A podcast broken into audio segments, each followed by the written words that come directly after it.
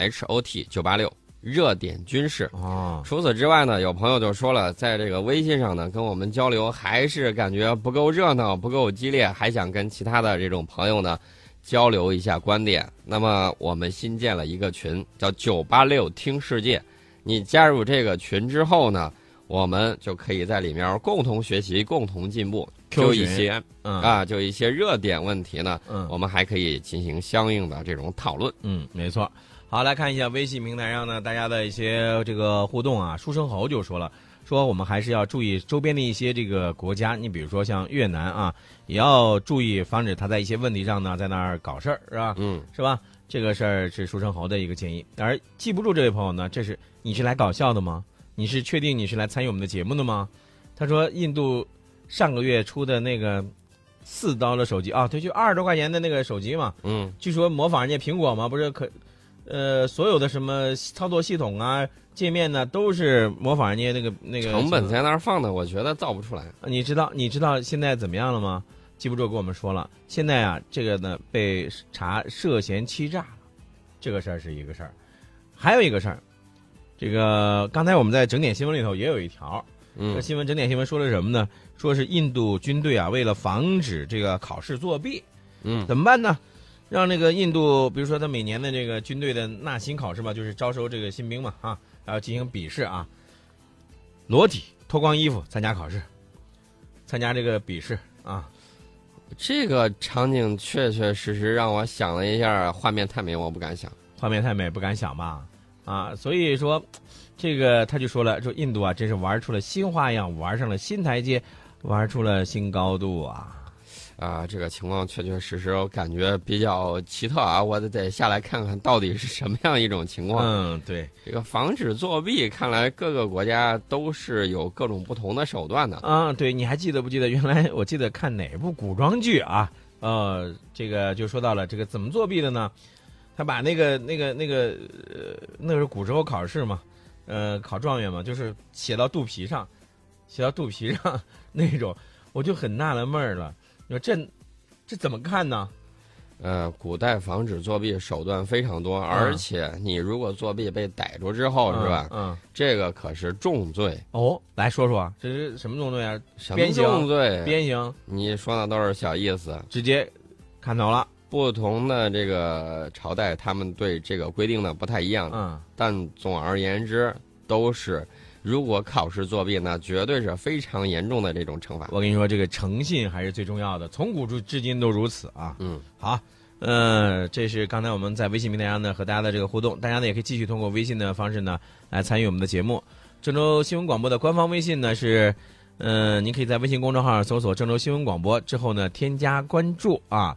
呃，我们的节目的微信公众号呢是 H O T 九八六。刚才呢，宋老师也说了，我们有一个新建了一个 QQ 群是吧？啊对我们 QQ 群呢，就是九八六听世界，搜索这个群就可以赶紧加入。加入之后呢，以后我们在组织一些这种热点问题的讨论的时候，大家就可以踊跃发言。嗯，好，来继续回到我们的节目当中。呃，咱们接下来呢要把目光呢投上巴以之间的冲突了。哎呀，这个巴以之间的这个冲突呢，从去年到现在一直就没断头，经常有零星的这种。当然呢，大家可能都被世界上很多大事儿给牵涉进去了，然后呢，大家就没有太注意巴以这方面的这种情况。以军呢和巴勒斯坦人呢，在二十九号深夜到三月一号凌晨的时候，在那个有一个难民营啊，他的这个以色列安全部队就和难民营的这个巴勒斯坦人呢发生了严重的冲突，造成了多人的死伤。当时呢，以色列国防军的发言人说是在二月二十九号的深夜呢，有两名以军的士兵是误入了位于拉姆安拉以南的这个难民营，但是。嗯，怎么说呢？如果是大家稍微有一些军事知识，或者是有些这些知识的话，我觉得大家应该也打个问号啊。就说到这个误入，什么叫误入？呃，误入这个就不好说了。你全副武装跑到难民营里头，我觉得这个有点吓人吧。对呀、所以呢，他在这个难民营当中呢，就遭到了难民营内的巴斯坦人呢用石块和燃烧弹的袭击，于是这两名士兵呢就逃跑走散了。之后呢，以军在一号凌晨的时候，成功的平息了难民营的骚乱，并且把这个两名以军士兵呢给救出了。但是这件事情暴露出来的这个巴以之间的这个冲突啊，包括巴以地区安全局势的这个问题还是不小的。对，现在它的这个安全局势呢，还是相当的这种危险。呃，阿巴斯呢说要尽力促成巴以问题国际和平会议，嗯，这是昨天最新的一个表态。但是你觉不觉得宋老师，关于巴以之间和谈的问题谈了多少年了？呃，确确实实谈了很多年，我们还是希望世界和平的。这个阿巴斯也说了，巴勒斯坦政府呢，很快就会把犹太人定居点问题呢提交到联合国安理会，嗯以阻止以色列在巴勒斯坦土地上继续扩建定居点。嗯，而法国外长法比尤斯呢，一月二十九号的时候曾经表示说，法国将着手筹筹备一次巴以双方以及美国、欧盟和阿拉伯国家参加的国际会议。看来法国想挑这个头啊。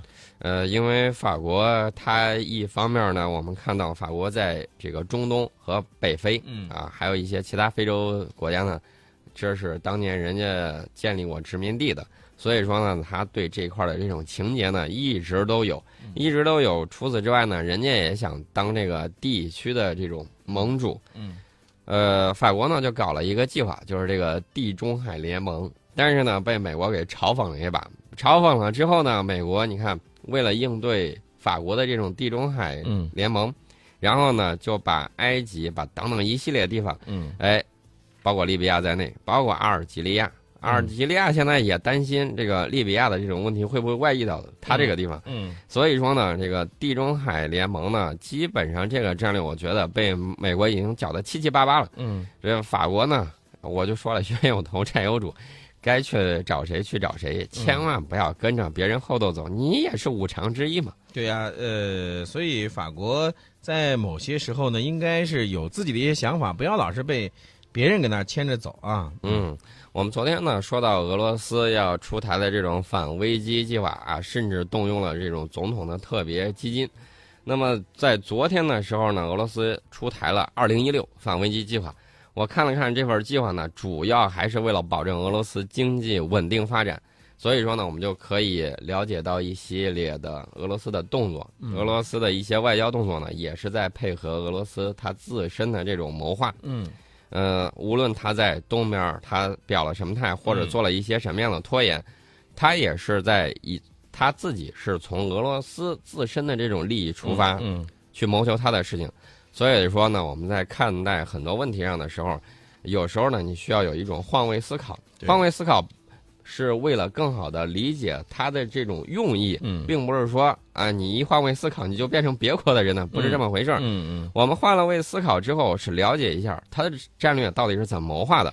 那么从我们的角度出发，他的这个战略会不会跟我们的有冲突？会不会对我们的未来一些战略有影响？我们要考虑的是我们本国的国家利益。而且呢，在说到了这个俄罗斯的这个经济危机的时候呢，昨天呢，我们节目当中也说到了，呃，想要动用俄罗斯总统基金是吧？嗯，但是这个基金能不能够解决这个问题，或者说，呃，是杯水车薪呢，还是能够解决一定的这个缓解燃眉之急呢？这个事儿呢，目前还不好说啊。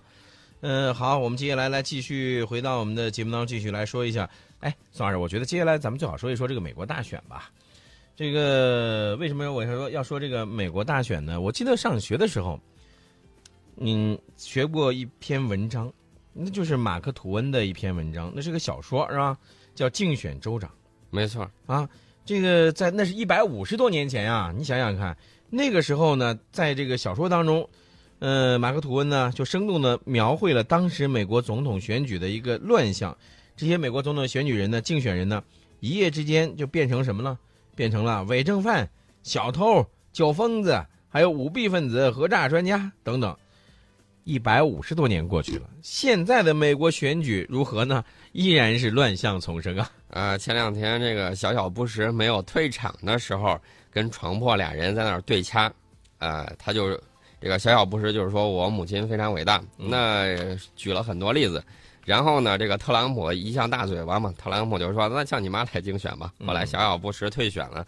除了他们这种之外呢，参选人之间，我觉得已经是这个口水战已经打的是不可开交。嗯，人身攻击不断。你比如说电视里头像什么矮子、骗子这种人身攻击，我觉得相当的这种不文明。嗯呃，这都是文明人，干嘛做这么不文明的事儿？甚至你知道还说什么？嗯，说指头短。嗯哎，你觉得这些东西是不是就跟那个马克吐温写呃小说当中写到的竞选州长的那些指责是人身攻击，是不是一样一样的？我这个思维稍微这个漂移一下啊。嗯其实呢，巴尔扎克写了有一篇、嗯有一篇小说，那个小说呢，巴尔扎克没有写完，嗯写的是法国当年就是这个呃乡下的这种选举、嗯啊，当时他写了一半多，这个小说停到那儿了。后来呢，我听说是有法国文学家后来给他补齐了，嗯但是呢，我一直没有看到后来这个写描写的这种场景呢。我告诉程老师，嗯跟马克吐温写的有异曲同工之妙。嗯马克吐温是个短篇小说，嗯写的就是哎呦各种那种口水战，嗯那边更厉害。你知道是什么情况吗？嗯拳脚加大腕了啊，什么都上，全武行都都出来了，全武行都有。然后呢，还招了一批地痞流氓，然后呢，这个围入这个村里头的人，嗯呃，这这种情况都是存在的。都是存在的啊。其实呃，刚才说到了这个美国总统大选呢，除了呃时代过去的这么久远之后，媒介进化了，现在这个方式方法呢也都先进了，但是它内核却没有变，什么呢？那就是金钱政治。呃，这个金钱政治呢，不是我们说了它是金钱政治，它就是金钱政治了。美国前总统卡特都看不下去了，说这个不能再搞这么多银子了。美国的这个法律呢，把之之前他这个竞选人呢，他也这个给他的这种政治现金呢嗯有一个上限。后来呢，把这个就给废除了，嗯就是说你随便谁愿意投多少投多少。嗯大家想一想，这个数字是什么概念啊？这次大选你知道花费是多少钱吗？嗯，一百亿美金，一百亿啊！这一百亿美金相当于美国的这个军事预算的将近五五十多五十分之一了，五十分之一，嗯，差不多就是这个数。是吧？嗯去年 GDP 总量不到一百亿美元的国家，全世界有近六十个，嗯也就是说，这将近六十个国家嗯一年的这个 GDP 生产出来的，一下子就让这一场选举啪一下就没了。哎，但是有一点啊，你刚才你提到的这些的花钱，那这些竞选人他们的钱从哪儿来的呢？就是支持其竞选的一些金主们。就刚才你提到这个杰布布什，他不是宣布退选了吗？他，你猜他怎么着？他不是说向他的选民道歉，他是向这个支持他竞选的那些掏钱的金主们在那道歉。为什么呢？因为那些他的富裕的朋友们呢，包括他的私人关系、家族关系，给他提供了多少价值啊、呃近一点二亿美元的资金。那你说这些钱怎么办呢？这些金主已经开始转向了，你知道吗？嗯，识时务的转向他的徒弟卢比奥了。这个卢比奥如何投桃报李呢？他反复在竞选中承诺要削减税收，嗯反对资本收益税，嗯反对资本收益税。嗯也就是说，呃，不要对资本收太重的税，也不要对资本双重收税。嗯假如说他的主张得到实施的话，那么预计呢，能为支持他的那些亿万富翁们节省总额高达一万亿美金的这种税费。你算一下，一个是一点二亿的这个金钱啊，政治选金，对吧？另外一个是一万亿美元的免除税费，所以这些这个政客们也好，或者是美国的这些呃支持这些政客去参加竞选的这些金主们也好，他们算得清楚的很。嗯，算得非常清楚。美国政治新闻网呢对大选财政目前有一个分析，这个分析就显示呢，前一百位的大金主已经贡献了近两亿美元，比二百万个小额捐款的总数还多。呃，美联社最新有一个民调，就是外部资金已经成为二零一六年美国大选最突出的问题。嗯呃，这个金钱背后呢，肯定有猫腻。嗯，这个民调就显示，越来越多的美国选民呢，就认为亿万富翁、大财阀还有大企业对大选的影响与日俱增。嗯根据美国联邦选举委员会公布的最新数字，截至到目前，大概有超过百分之四十的赞助来自哪儿呢？华尔街。你看，来自于华尔街。那希拉里，呃，去年宣布参选之后，那那么多钱，那他如果啊，如果希拉里真正当选，那肯定要有回报的人。嘴短，拿人手短啊！这个如果当选了之后，嗯心照不宣的荣当厚报是金钱政治的这种核心。嗯呃，克林顿夫妇跟华尔街的这个交情呢由来已久。克林顿执政的时候，废除了阻止华尔街生财的格拉斯、嗯斯蒂格尔法，并于1999年通过了有益于华尔街的金融服务现代化法案。嗯正是因为有这样良好的表现，克林顿卸任了之后，大家记得克林顿经常去到处去演讲啊，嗯这个演讲也是能收钱的。除了这个卖门票之外，嗯这个华尔街呢给他演讲是有捐款的。从2001年，呃，就是就这个2001年开始，嗯克林顿光靠演讲就动动嘴，嗯比咱俩动嘴要省事儿多了。嗯收入了是一超过了一亿美金。嗯那去年希拉里宣布参选之后呢，华尔街给他的支持也特别多。嗯，你看，呃，所以希拉里，嗯、包括现在参选的那些人，到底谁会当选，咱先抛开不论啊。啊、咱不管他谁当选，我觉得有一个什么呢？美国的这种金钱政治啊，是美国自己的事情，呃，越折腾的好，嗯越折腾的妙越好。为什么呢？呃这个国家利益被这种财阀的利益绑架，对其他国家来说绝对是一个好事。嗯。